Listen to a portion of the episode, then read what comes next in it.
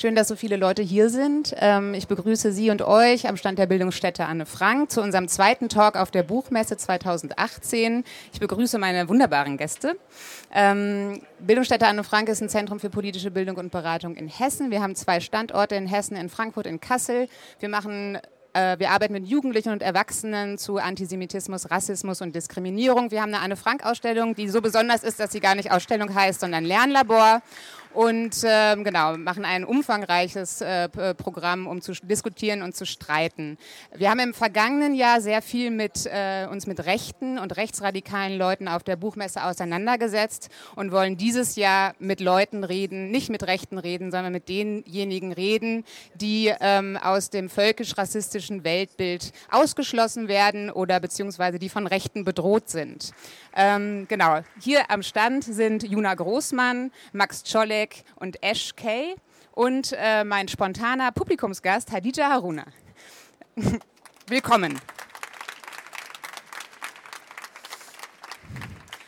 Gestern bei unserem Talk ging es um das Thema MeToo, Hashtag-Aktivismus und vor allen Dingen das Thema Rassismus. Heute wollen wir uns unterhalten über die schwierige Frage, wie eigentlich Solidaritäten zwischen Leuten, die von Rassismus betroffen sind und Leuten, die von Antisemitismus betroffen sind, wie die zu stärken sind. Da gibt es auch manchmal Streit und inwiefern ähm, das Netz oder das Internet, Social Media einen Raum bieten kann, um Solidaritäten zu festigen.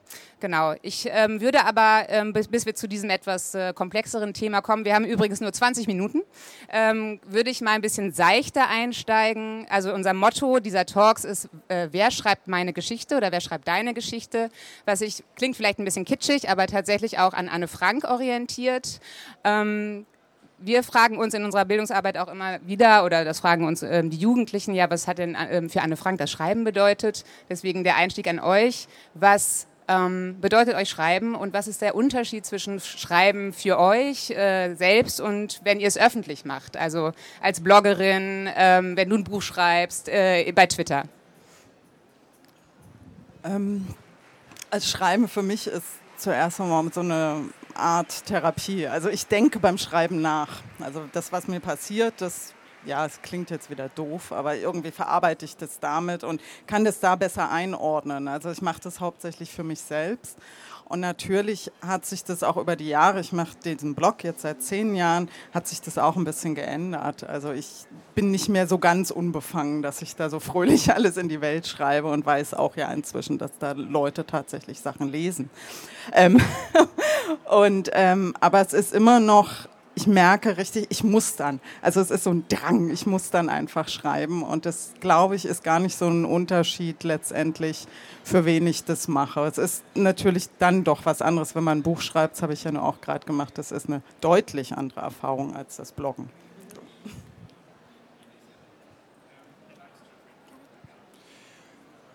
Ja, ich würde vielleicht einfach unterscheiden zwischen verschiedenen Formen des Schreibens. Ich bin ja Lyriker und jetzt gerade auch irgendwie Essayist. Äh, das sind zwei sehr unterschiedliche Formen. Ich finde im Moment besonders interessant, was eigentlich ähm, die ästhetische Praxis von der politischen Praxis auch im Schreiben unterscheidet.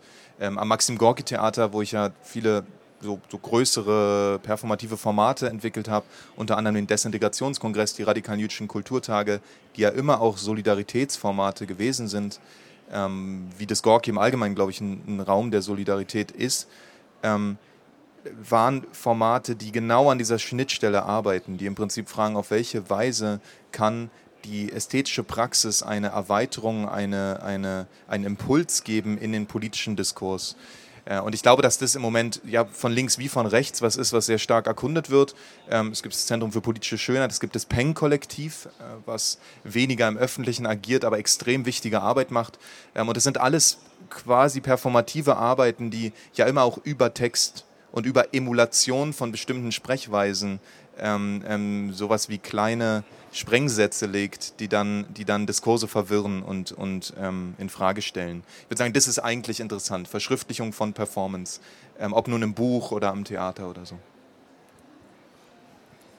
Schreiben für mich ähm, hat persönlich, also persönlich Manchmal ist es politisch motiviert, manchmal ist es aber auch einfach nur eine Art ähm, Coping Mechanism, um mit äh, Dingen klarzukommen, ein Ventil, wie Juna sagte. Ähm, sehr oft ist es aber auch ähm, einfach gehört zu werden, gelesen zu werden, weil ich das Gefühl habe, dass sonst keiner auf mich zukommt, kann ich Twitter für mich nutzen, um einfach da zu sein, ohne angefragt zu werden und ähm, darauf zu warten, dass jemand sagt, ja Ash, sag du doch mal was zu diesem Thema, kann ich einfach von mir aus auch Themen setzen. Und das ist mir super wichtig, weil ich das Gefühl habe, dass ähm, marginalisierte Stimmen sonst ähm, nicht so viel Raum bekommen. Ich habe ähm, versäumt, euch ordentlich vorzustellen. Ähm, vielleicht sage ich das einfach nochmal. Ähm, Ash Kay ist ähm, also ähm, vor allem Social Media Aktivistin, ähm, ähm, schreibt viel zu Rassismuskritik und mit einem intersektionalen Anspruch. Max Scholleck hat, ist Lyriker, das hast du gerade selbst gesagt. Du bringst Yalta raus. Das ist äh, eine Zeitschrift mit den Positionen zur jüdischen Gegenwart und hast gerade ein äh, Buch rausgegeben, Desintegriert äh, desintegriert euch, heißt es, das gerade auch ziemlich durch die Decke geht. Ich glaube, es vergeht kein Tag, an dem ich äh, keine Rezension von dir irgendwie lese oder höre. Eine Streitschrift, ähm, die die Parole ausgibt, äh, macht Schluss mit dem Integrationstheater aus einer jüdischen Perspektive. Und Juna Großmann, ähm, du bloggst auch seit zehn Jahren, glaube ich, auf ähm, ähm irgendwie jüdisch.com, ähm, bist auch ähm, bei Twitter unterwegs und hast jetzt auch ein Buch rausgegeben, nämlich Die Schonzeit ist vorbei über das Leben mit dem täglichen Antisemitismus. Genau. Es war jetzt gerade ja schon die Rede von ähm, dem Netz als irgendwie Raum, wo äh, man, wo marginalisierte Positionen eine Stimme bekommen, die halt ansonsten eher nicht gehört werden, nicht gesehen werden. Ähm, die ähm, das Thema sich gegen, gegenseitig stärken, ähm, wenn man ähm, angegriffen wird, würde ich jetzt ganz gerne auch noch mal ein bisschen mehr von euch hören, wie da die Erfahrungswerte sind. Ähm, genau, also was ist euch bislang da schon passiert und wo würdet ihr sagen, oh ja, da, da hat auch das Netz war einfach ein Safe Space für mich oder hat mir mich irgendwie wahnsinnig unterstützt? Vielleicht einem konkreten Beispiel. Ähm, ich würde sagen, dass ich mir schon immer früher auch theoretisch Gedanken darüber gemacht habe, dass wir Bündnisse schließen müssen, dass wir uns solidarisieren müssen, dass wir Allianzen brauchen. Aber der Hashtag Aktivismus, besonders MeToo, ähm, hat mir dann auch Dinge, also wortwörtlich, also wirklich so literally, in die Timeline gespült, ähm, über die ich vielleicht früher nicht so nachgedacht habe, außer, wie gesagt, theoretisch. Das heißt, ich habe mich, nachdem ich unter MeToo auch ähm, Erfahrungen über Antisemitismus gelesen habe, direkt mit diesen Menschen ähm, ja, also ich habe sie kontaktiert, ich habe mit ihnen gesprochen, ich habe dann erst angefangen, ähm, wirklich auch im echten Leben Allianzen zu bilden und nicht nur theoretische Bündnisse zu schließen. Und äh, von daher war das Netz super wichtig, weil es einfach weniger Grenzen gibt im Netz und ähm, die Grenzen auch oft einfacher zu überwinden sind als in Wirklichkeit, weil auch manchmal echte und manchmal auch künstliche Hindernisse einfach zwischen äh, Organisationen, Gruppierungen, Vereinen und Kollektiven einfach stehen. Ich habe jetzt in Bezug auf das Buch, ehrlich gesagt, ja schon natürlich, also die Leute finden meine E-Mail-Adresse online nicht, aber können mich über Twitter oder Facebook ähm, kontaktieren. Äh, und ich habe angefangen zusammen mit einem Freund, der ein Buch rausgegeben hat, äh, Jans Gudlarek zum Aufstieg des Mittelfingers, also der, äh, der Hasskultur im Internet, wenn man so will. Ähm, da haben wir gemeinsam angefangen, äh, eine Reihe zu, zu, zu machen, die heißt Hilarious Hate, wo wir quasi ähm, ähm, Hassbotschaften, negative Botschaften über das Buch äh, nehmen aus Kommentarspalten, Dinge, die mich direkt erreichen und posten. Und das muss ich sagen, erlebe ich als eine sehr große Erleichterung, weil ich das umwandeln kann plötzlich. Plötzlich ist diese, ähm, was ist ja auch eine Art Energie oder diese Art von, von Anbranden von, von unqualifizierten, undifferenzierten, merkwürdigen Kommentaren, die werden quasi, die werden einfach witzig. Die, also sozusagen, sobald man die aus ihrem Kontext nimmt und sagt, wow, das ist ja ein ganz besonderer Hasskommentar, macht man daraus auch so eine, irgendwie so ein Spiel. Äh, und das, muss ich sagen, ist ist eine, eine, eine Sache, die dann über den Echoraum Internet ähm, wieder zurückläuft als Support. Äh, und das erlebe ich als eine, eine Sache, die ich einfach ohne nicht hätte. Ohne wäre ich isolierter. So, das heißt, ja, das Netz kann ein großer, ein, ein Raum sein, der einem hilft. Ähm, es ist aber ganz sicher auch ein Raum, in dem Leute einen einfach die ganze Zeit von der Seite anquatschen können äh, und irgendwie können einen markieren und dann sagen sie halt irgendeinen Blödsinn. Äh, und das Einzige, was einem dann möglich ist, ist die Person zu blocken. Ne? Und das finde ich schon, also das passiert mir, wenn ich auf Publikumsgesprächen einfach sage, äh, also auf Buchvorstellungen, ich will kein Publikumsgespräch, dann findet es nicht statt. Und im Internet findet es halt einfach statt. Die Leute denken halt einfach, sie können zu allem irgendwas sagen, so, was sie wollen. Ja, das ähm, so irgendwas sagen, das ähm, finde ich persönlich ehrlich gesagt auf Twitter auch schlimmer geworden. Also, dass wirklich jeder irgendwie da angeblubbert kommt, das macht, also früher hat Twitter etwas mehr Spaß gemacht. Aber ähm, trotzdem, wenn ich jetzt, das mache ich ja auch schon ein paar Jahre und da sind einfach auch, das darf, also aus diesem Netz heraus sind schon Bündnisse entstanden. Und natürlich eben, wie du auch sagtest, man sieht ein, einfach viel mehr und man kommt äh, mit Menschen in Kontakt, die man jetzt auf dem normalen Arbeitsweg oder was auch immer, wo man sich rumtraut, überhaupt nie treffen würde. Und da sind für mich wahnsinnig tolle Freundschaften entstanden, also sehr, sehr übergreifend. Und gleichzeitig auch mit diesem in ein anderes Bild setzen, also was auch bei uns ähm, über Twitter letztendlich entstanden ist, das haben wir mal auf der Republika gemacht, inzwischen noch woanders, ein Hate Speech Bingo und haben dann eben aus äh, verschiedenen Hintergründen, also eine Feministin, dann äh, Journalisten darf man ja auch nicht vergessen, die kriegen ja auch ganz schön Kante und eben dann auch mit dem Tarek Tesfu. Und wir haben dann einfach mal vorgelesen und ich finde es dann aber auch wieder ganz spannend, was wir im Netz ja nicht haben, dann die Reaktion des Publikums zu sehen, irgendwie, was eben da so jeden Tag ja letztendlich ankommt. Und aber auch vor allen Dingen, wie ähnlich es ist. Es ist einfach, wir können die Begriffe einfach austauschen. Die Namen und die Bezeichnung und die Beschimpfung sind alle irgendwie gleich. Und das schafft dann einfach auch einen, selbst wenn man das nicht gesehen, vorher gesehen hat, ein ja, uns geht es auch allen genauso, verdammt nochmal. Dann lasst uns doch zusammentun und dagegen vorgehen oder die einfach in die Ecke stellen und umdrehen und lasse da stehen und dann sollen sie ihren Blödsinn machen. Kommen wir vielleicht zum Thema ähm, Spannungen und Konflikte dann in der in der Community ähm, der, derjenigen, die von außen sozusagen das, äh, den gleichen Hass abkriegen oder naja, sicherlich nicht den gleichen, unterschiedliche Weise, wo man sich eigentlich unterstützen sollte und wo man sich auch unterstützt.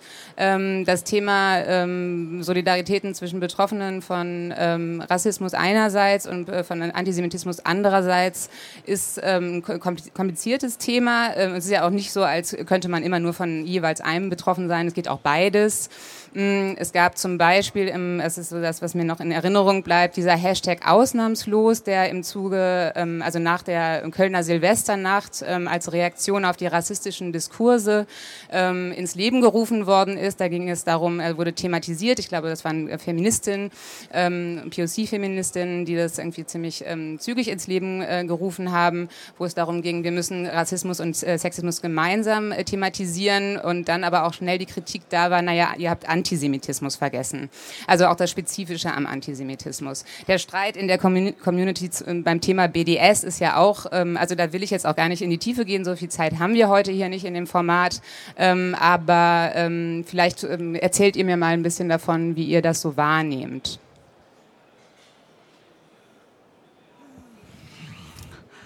Also was ich ja auch immer denke, was man natürlich nicht nur von draußen, auch von drinnen sehr hervorragend sieht, ähm, dass es ja auch nicht immer nur eine Sichtweise gibt. Also bloß weil da irgendwie ein Jude und eine Jüdin twittert, heißt das ja nicht, dass sie die gleiche Meinung haben und die gleiche Erfahrung und so weiter. Und das kann man ja übergreifend sehen.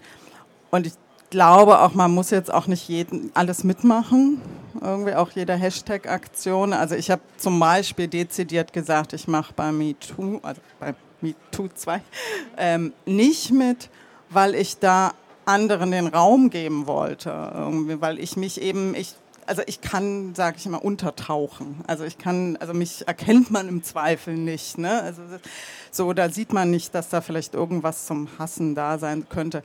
Und habe mir das nur angeguckt und habe dann eben auch gesehen, da sind dann auch antisemitische Sachen natürlich gekommen.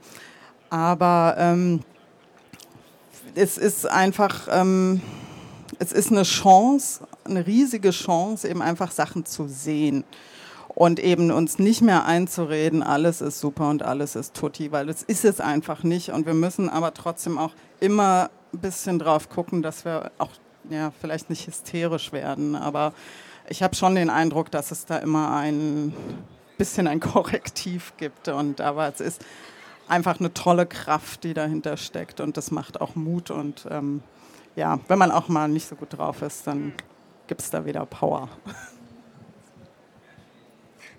Ähm, das würde ich definitiv genauso äh, unterstützen, unterschreiben. Ähm, es ist halt super, super wichtig äh, zu erkennen, dass keiner von uns frei von Ismen ist, von Vorurteilen, von, ähm, von irgendwelchen Bildern im Kopf. Und ähm, dass es vielleicht auch manchmal wie soll ich das sagen, äh, zwei Narrative geben kann, die äh, parallel zueinander existieren und beide ihre Legitimation haben. Und ähm, dass sie sich vielleicht auf den ersten Blick vielleicht widersprechen, aber es muss gar nicht unbedingt sein. Und dass man das dann halt einfach mal bespricht, dass man zusammenkommt. Und das war halt super wichtig. Oder ist durch die Hashtags ähm, einfach geschehen, dass sich Menschen miteinander unterhalten haben, endlich mal und das nicht nur irgendwelche privilegierten Menschen in Zeitungen gemacht haben oder ähm, in Fernsehtalkshows, sondern me betroffene Menschen, Menschen, die von äh, Ismen ähm, betroffen sind, die diskriminiert sind und dass sie halt zusammengekommen sind und gesagt haben, hey, ich, ich erlebe das und äh, du erleb, erlebst was anderes, aber irgendwo kann es doch sein, dass wir zusammenkommen und uns gemeinsam gegen ja, die Kraft stellen, die uns unterdrückt, diskriminiert. Ich finde, ich kann euch beiden nur zustimmen. Ich finde es auch genau das. Ich glaube, ähm, es gibt da Ansätze, die auch nicht immer öffentlich laufen. Das, glaube ich, ist auch wichtig. Es gibt den jüdisch-muslimischen Gesprächskreis im Jüdischen Museum, also im Hans-Blumenthal-Akademie, ähm, wo ich auch dabei bin, wo die Liste nicht öffentlich ist, wer da dabei ist. Und es spielt auch eine Rolle. So. Ähm, weil man einfach dann ganz anders miteinander reden muss. Wir haben bisher noch nicht thematisiert, ob wir wirklich damit auch öffentlich gehen wollen. Das sind Akteure, die irgendwie auch als Multiplikatoren äh, wirken. Ähm, es ist in diesen Gesprächen völlig klar, dass es ähm, in einer weiß ich, muslimischen Community in dem Fall Antisemitismus gibt und in einer jüdischen ähm, auch eine, eine Islamophobie. Das sozusagen steht gar nicht. Das ist, glaube ich, auch nicht der Punkt des Konfliktes. Der Punkt des Konfliktes ist die symbolische Verhandlung im öffentlichen Raum. Und da gibt es einfach eine bestimmte Zuordnung von Funktionen und bestimmte Aufladungen, die rassistisch sind. Sowas wie ähm, der frauenverachtende Muslim ist ja ein rassistisches Bild, was aber nicht heißt, dass es nicht Frauenverachtung im Islam gibt. Und ich glaube, diese zwei Dinge gleichzeitig zu denken, ist die Komplexität, die es, die es braucht, um diese Dinge zu thematisieren. Und ich, ich finde das, was, was du gesagt hast, ähm, sehr richtig. Ich glaube, dass es schon im Sinne ähm, der, also der marginalisierten Minderheiten ist, äh, gemeinsam daran zu arbeiten, dass die Gesellschaft nicht auf eine Weise umgestaltet wird, wie es derzeit sich ankündigt. Und das für jeden Einzelnen so. Und ich glaube, es ist nicht mal nur im Sinne der Minderheiten, sondern es ist auch im Sinne einer jeden Person, ähm, einfach nur weil das die Erlaubnis oder die Möglichkeit der eigenen inneren Komplexität gewahrt zu werden, ähm, abnehmen wird. Je autoritärer die Gesellschaft wird und je identitärer die Gesellschaft wird. Ähm, dementsprechend glaube ich, dass da, dass da wirklich ein, ein auch gesamtgesellschaftliches Interesse eigentlich dahinter steht, dass Minderheiten miteinander äh, ins Gespräch kommen. Wir erleben ja gerade auch eher ein Ausspielen von Betroffenheiten und Opferkonkurrenzen, die aufgemacht werden. Ähm, Hadija, du bist ja spontan unsere ähm, Gastkommentatorin. Was ist deine Frage ans, ähm, an die drei? Ja, ich bin ja, also ich bin die Journalistin quasi hier in der Runde und ich habe jetzt äh, fleißig aufgepasst und äh, Empowerment für die Stimmen der anderen, das ist ja auch hier das äh, Ziel der Veranstaltung und aller anderen gewesen. Ihr habt jetzt gesagt, äh, auf der einen Seite Widerstand gegen das Draußen, Gleichzeitig sind wir hier in so einem offenen Forum. Hier gibt es unterschiedliche Stimmen, Stimmlagen, politische Haltungen vielleicht, die zuhören. Das weiß man immer nicht. Und dann drinnen war die Frage nach Heterogenität, also wie mit den unterschiedlichen marginalisierten Positionen umgehen. Und jetzt zum Schluss hast du einen Punkt angesprochen und der würde mich interessieren. Stichwort, wie geht denn gemeinsamer, ja, ich nehme mal ein hartes Wort, Kampf als Bewegung. Wir haben ja viel parteipolitische Geschichten, die dann auf so parteipolitischer Linie äh, Bewegung initiieren wollen. Dann ging es um Debatten um links oder was ist links. Also ich suche nach einem Konzept, wie Vielfältigkeit sich für alle gut anfühlt. Was sind eure Ideen? Das wäre meine Frage.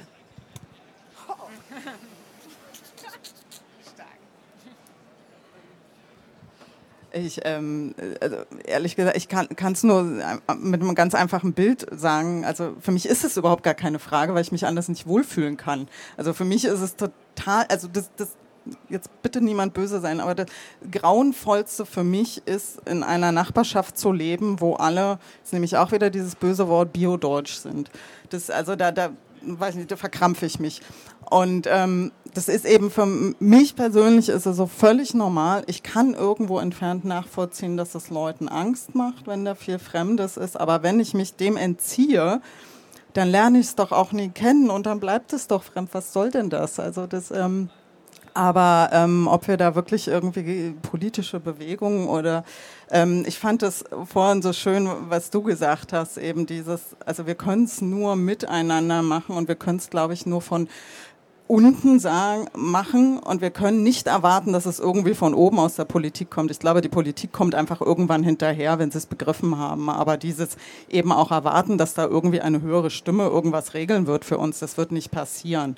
Ähm, und deshalb glaube ich einfach ganz fest daran, dass das jetzt, und es wird ja, äh, finde ich, mehr und es dreht sich auch im Moment, hoffe ich, gerade ein bisschen in die richtige Richtung. Und da habe ich einfach nur Hoffnung und es geht nicht anders, ähm, als dass wir miteinander arbeiten.